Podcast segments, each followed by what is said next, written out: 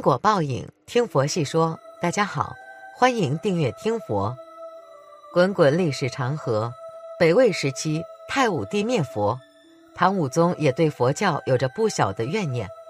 但即使经历了千万日夜，在菩提下虔诚拜见的僧人和尼姑们仍然不绝如缕。武汉莲溪寺、山西普寿寺、长沙开佛寺。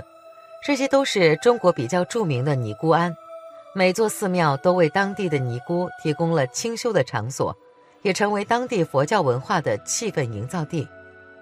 在四川的一座高山上，坐落着一座神奇的寺庙，一条河将这座寺庙分为东西两岸，西边是和尚，东岸则是一座尼姑岛，住着超过两万人的女性修行者，她们剪去漂亮的秀发。剃度出家，整日披着红袍，敲着木鱼，念着南无阿弥陀佛。他们向佛祖虔诚地祈求着。有的人想要洗去罪孽，有的人向往心灵的宁静。他们之间很少交流，更别说和西岸的和尚来往。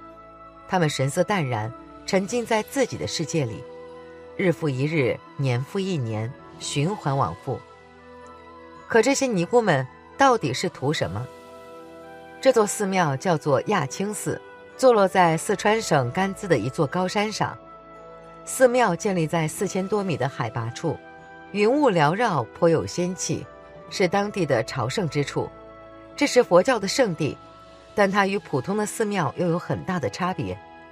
据悉，亚青寺在一九八五年建成，相比起各地历史悠长的古庙，它只能算是个新秀。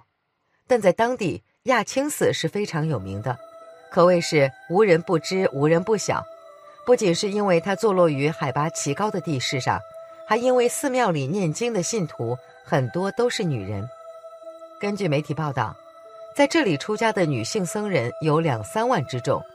在最开始的时候，这里只有几百人、几千人修行。随着寺庙渐渐发展，来这里修行的女尼姑越来越多。就发展到了今天的局面。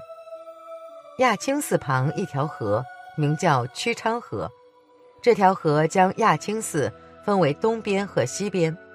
东边的觉母岛上全是尼姑，西边则是和尚们的住所，颇有点大学时期的意味，男女分两栋宿舍楼的感觉。寺庙之所以会这么安排，是有深意的。佛门最怕烟在事。怕修为不深的和尚尼姑互生情愫，玷污了佛门清白，生出些事端。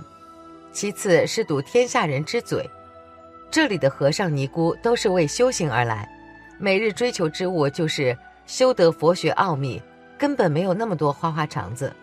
和尚跟尼姑见面，也不过是点头示意，随即擦肩而过，修自己的道去。但架不住悠悠众口，三人成虎。和尚尼姑住一块儿，没有什么事情都能被传出事情来，因此和尚尼姑分开住才是最好的选择。由于东西岸被隔开了，民众便在曲昌河上建了两座桥，随着一座桥走，便可通向亚青寺殿宇朝圣；随着另一座桥走，便可行入山中深处进行修行。在西藏的文化中，尼姑被称作觉母。与珠穆朗玛峰的珠穆发音有些相似，这也是觉姆岛的由来。据悉，亚青寺僧人们的居所大多是由住在西边的和尚亲手建造，没有具体的方案和建材，都是随心所动。房子的外面大多都是红墙，像小格子一样码在道路的两侧，乍一眼看去，有点像一个个小小的火柴盒。这个地方。美丽的就像是童话故事中温馨的小城镇，而僧侣们就是住在其中的精灵。这些房子约莫只有一米高，进出都得低头弯腰。有人好奇，这里为何要把房子盖得如此低矮？这个问题很好回答，他们是为了断舍离。修行的和尚和尼姑，每天大部分时间都花在修行打坐上，不需要起身活动或是做什么事情。这间低矮的房子已经满足了他们的日常需求了。这里的和尚和尼姑都不在乎自己房子好不好、大不大，能够遮风避雨便足够了。还有一些尼姑只能住在土棚里，比一般的僧尼更加清苦。土棚连地板都没有，只在地上垫了一层薄薄的泡沫垫子，好几个人挤在数平米的地方，冬天冷，夏天热，生活条件的恶劣是世人无法想象的。他们不追求吃穿用度，不存在攀比竞争，只一心求道向佛修行。当然，不在乎世俗之物，不代表他们不热爱生活。在修行的间隙，他们会选择拾多一些奇异的石头、美丽的花草，装扮自己的房间。这并非追求物质，只是装点生活罢了。毕竟，观赏美丽的事物也是对心灵的净化，而僧人们所追求的。就是褪去内心的杂质，得到灵魂的升华。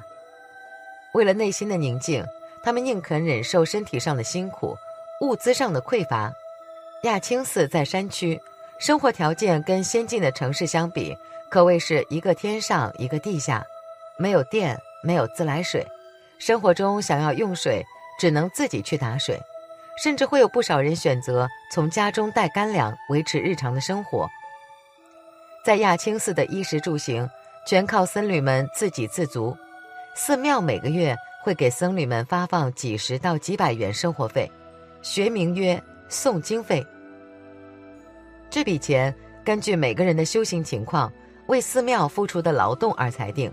为寺庙供养的多、德行优秀的觉母，一个月是可以拿到三百块的。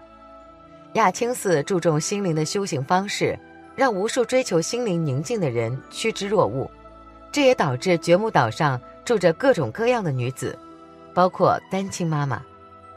为了年幼的孩子能够得到母亲的照顾，觉母岛上有着一条特殊的规矩：小男孩在十岁之前可以跟母亲一起在觉母岛上修行。这些小男孩刚跟着母亲登上觉母岛的时候，总会表露出不少负面情绪。有的男孩们舍不得离开温暖舒适的家，有的男孩看到这么多沉迷修行的尼姑会不安，有的男孩吃不惯斋菜想吃肉，天生好动的他们甚至很难集中精神静下来打坐。小孩不比成年人，他们不懂得何为修为，何为打坐，刚静坐几分钟便摇头晃脑想要起身玩耍，这个时候他们的妈妈。总会低声安抚他们躁动的情绪。随着时间流逝，小孩们一日日长大，在尼姑的耳濡目染之下，沾染了佛性。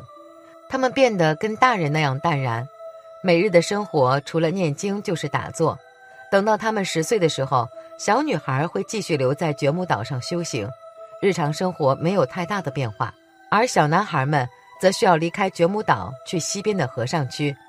跟着成年的和尚一起生活和修行，在分别的时候，母亲总是万分舍不得孩子，流着泪，千叮咛万嘱咐。而年幼的小男孩去一个新的环境，这里没有母亲，身边不再是尼姑，而是和尚。刚开始，小男孩会有一点迷茫，但年长的和尚们会尽量帮助他，安抚他的情绪。小男孩会跟着成年和尚修行打坐。为寺庙做出力所能及的贡献。和尚们建房子的时候，小男孩便跟在和尚的屁股后头捡沙石瓦砾。在佛音和修行中，小男孩的心会渐渐宁静下来，不再整日思念母亲。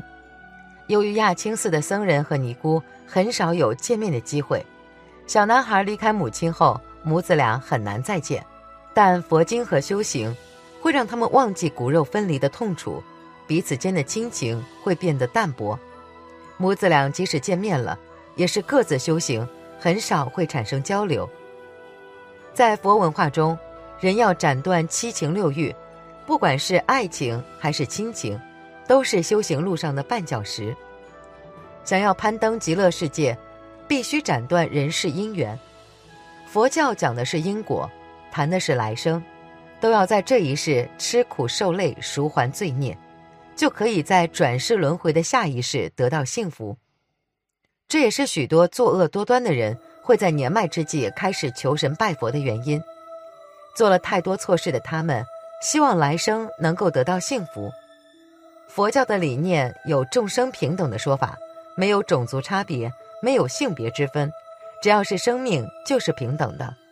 佛文化中有一个理念是，女人亦可成佛，这样的理念在某种程度上宣扬了男女平等的思想，这也是亚青寺有许多尼姑的原因之一。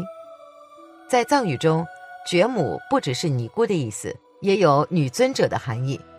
王的姐妹和母亲都被尊称为觉母，可见在藏族人的眼里，尼姑是非常伟大且值得人尊敬的。只有在佛文化中。他们才能脱去被世俗压迫的枷锁，感受到平等。世上信仰千万，世间万物皆平等。